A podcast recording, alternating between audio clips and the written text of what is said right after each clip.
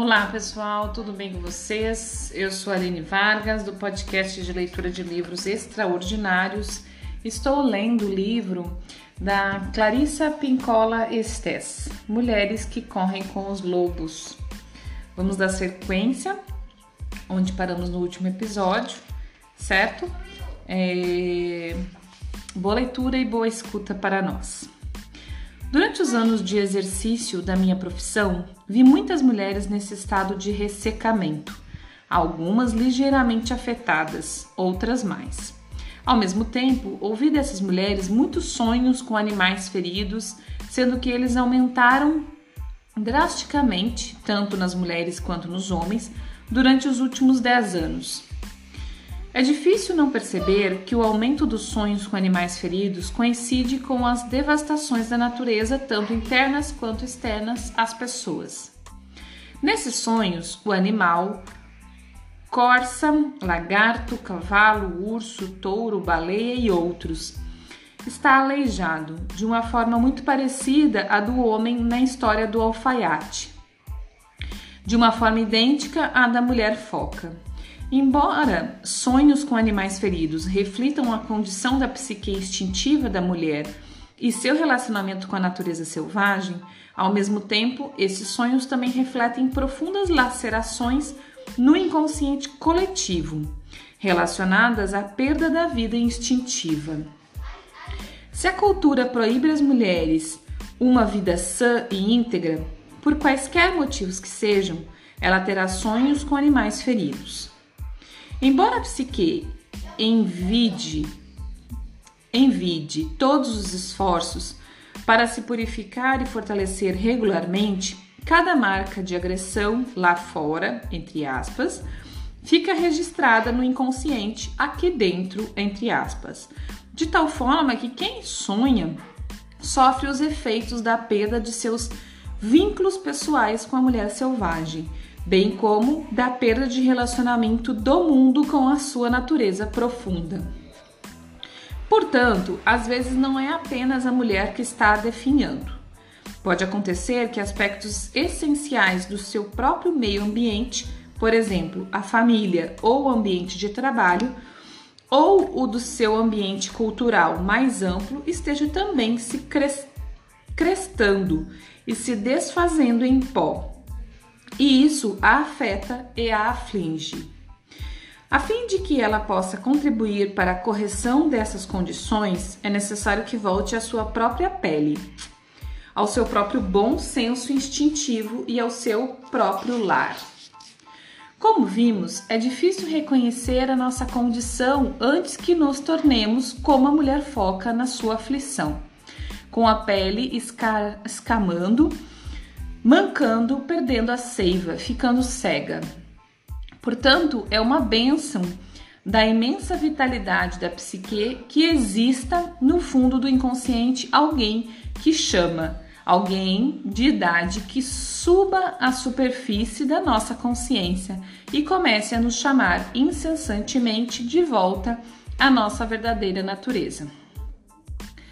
Outro subtítulo: Ouvindo o chamado da mais velha. O que é esse grito que vem do mar?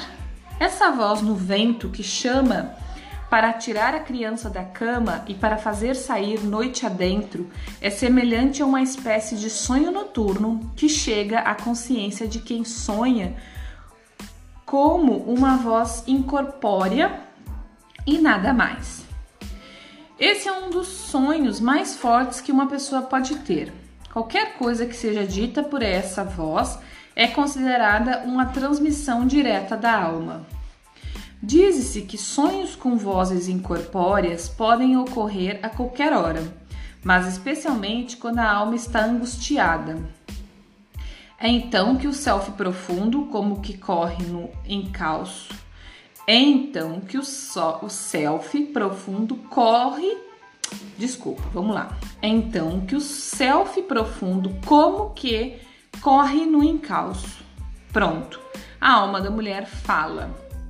E ela nos diz o que vem depois. Na história, a velha foca sai do seu próprio elemento para dar início ao chamado.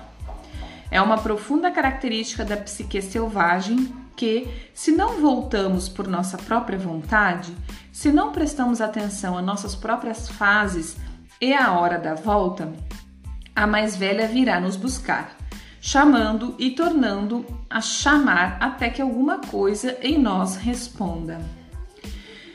É uma felicidade que esse sinal natural de orientação para o lar fique cada vez mais forte quanto mais necessitarmos dessa volta.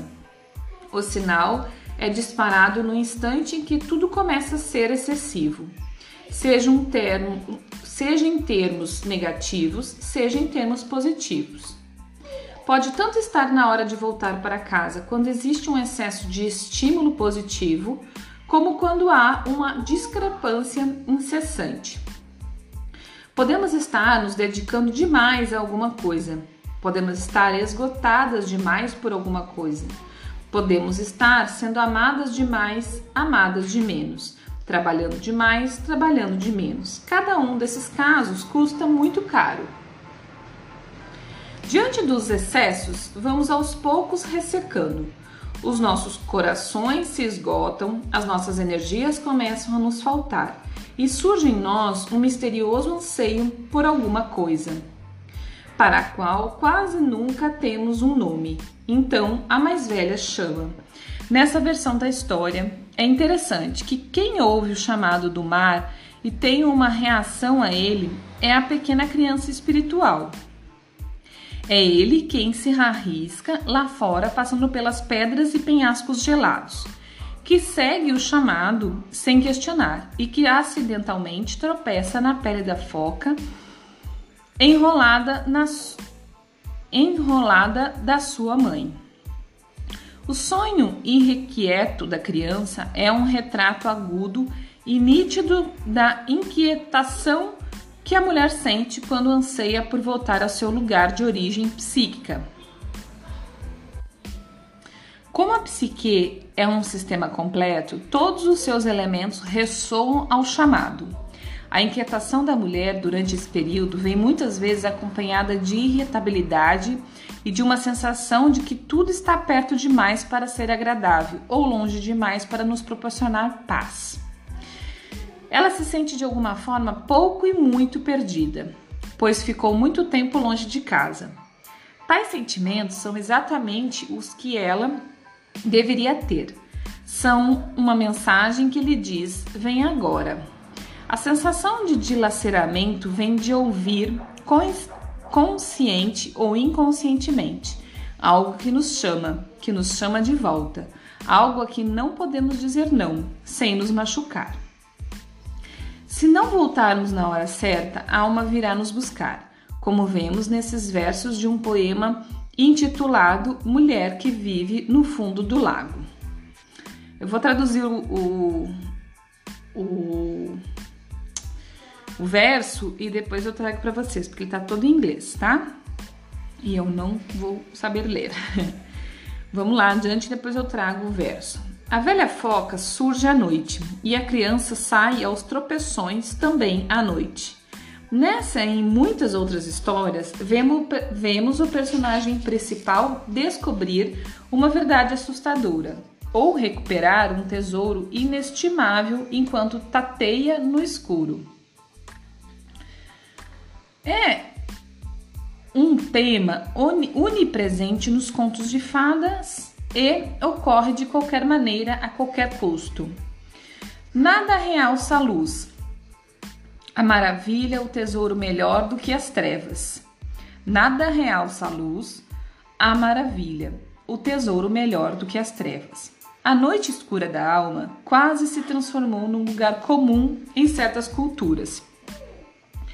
A recuperação do divino tem lugar nas trevas de Hel, do Hades ou lá. A volta do Cristo chega como um fulgor do crepúsculo do inferno. A deusa asiática do sol, a mãe, a mãe, desculpa aí, só um pouquinho. Amaterasu explode a partir da escuridão de, de debaixo da montanha.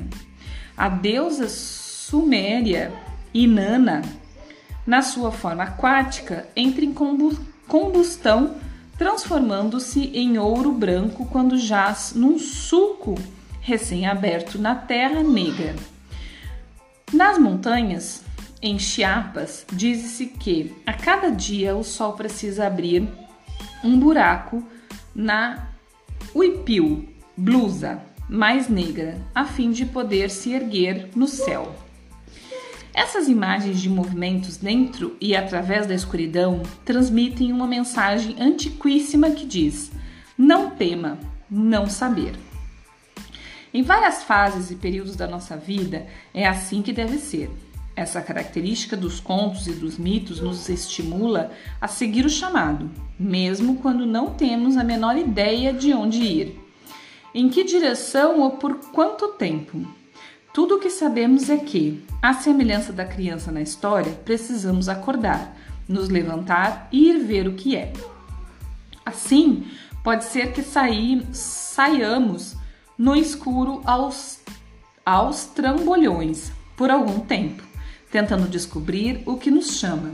Mas como conseguimos impedir que nos convencemos a não atender ao chamado do lado selvagem, invariavelmente acabamos por tropeçar na pele da alma. Quando respiramos esse estado da alma, automaticamente mergulhamos na sensação de que isso está certo, sei do que preciso. Para muitas mulheres de hoje, não é a perambulação nas trevas à procura da pele da alma que é a mais apavorante, mas sim é o mergulho na água, a verdadeira volta ao lar e especialmente a despedida em si, que são mais terríveis. Embora as mulheres estejam voltando para dentro de si mesmas, tratando de vestir a pele da foca, fecham-a, fechando-a bem e estejam prontas para partir, é difícil partir.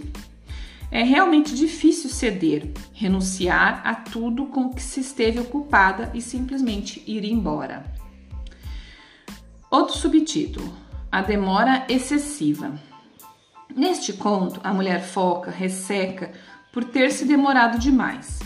Suas aflições são as mesmas que experimentamos quando ficamos além do tempo. A sua pele se resseca. A nossa pele é o nosso órgão dos sentidos mais extenso. Ela nos diz quando estamos com frio, com calor, quando estamos entusiasmada, quando estamos com medo. Quando a mulher passa tempo demais longe de casa, sua capacidade de perceber como está se sentindo a respeito de si mesma e de todas as outras coisas começa a secar e a rachar. Ela está no estado de lemingue, como não está percebendo o que é demais nem o que é insuficiente. Ela simplesmente ultrapassa seus próprios limites. Vemos na história que seu cabelo cai, ela perde peso e se transforma numa versão anêmica do que foi um dia. Quando nos demoramos demais, nós também perdemos nossas ideias, nossos relacionamentos com a alma, nosso relacionamento com a alma se fragiliza. Nosso sangue flui aguado e lento. A mulher foca passa a, man a mancar. Seus olhos perdem a umidade. Ela começa a ficar cega. Quando já estamos atrasadas para nossa volta ao lar, os nossos olhos não têm nada com o que faça cintilar. Os nossos ossos se cansam. É como se os nossos feixes nervosos estivessem se desfazendo e nós não pudéssemos mais nos concentrar em quem e naquilo que nos interessa. Nossos montes cobertos de bosques de Indiana e de Michigan, há um grupo surpreendente de lavradores cujos antepassados vieram das regiões de morros do Kentucky e do Tennessee há muito tempo.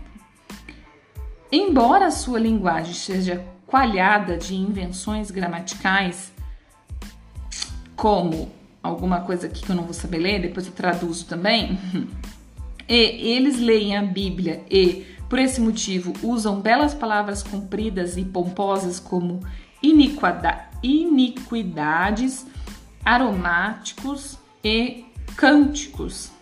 Eles também possuem express... muitas expressões descritivas que se aplicam a mulheres exaustas e que não têm consciência disso.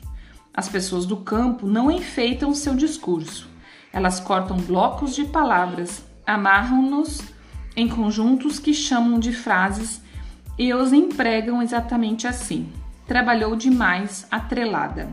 Ficou descadeirada de tanto trabalhar. Está tão cansada que não consegue encontrar o caminho de volta a um belo estábulo vermelho. E a descrição especial brutal de amamentar uma ninhada morta, que significa que alguém está esgotar, esgotando sua vida num casamento, no emprego ou numa iniciativa fútil ou que não compensa. Uh, deixa eu ver. É, eu vou parar aqui, pessoal. Nós continuamos esse subtítulo no próximo episódio, porque já deu nosso tempo e ele é longo, não adianta eu querer continuar porque eu não vou conseguir terminar. É, ele é bem longo. Certo? Então, no próximo episódio, eu vou trazer a tradução deste poema e dessas frases aqui que ela colocou, tá bom? Muito obrigada, até o próximo episódio. Bom dia, boa tarde, boa noite.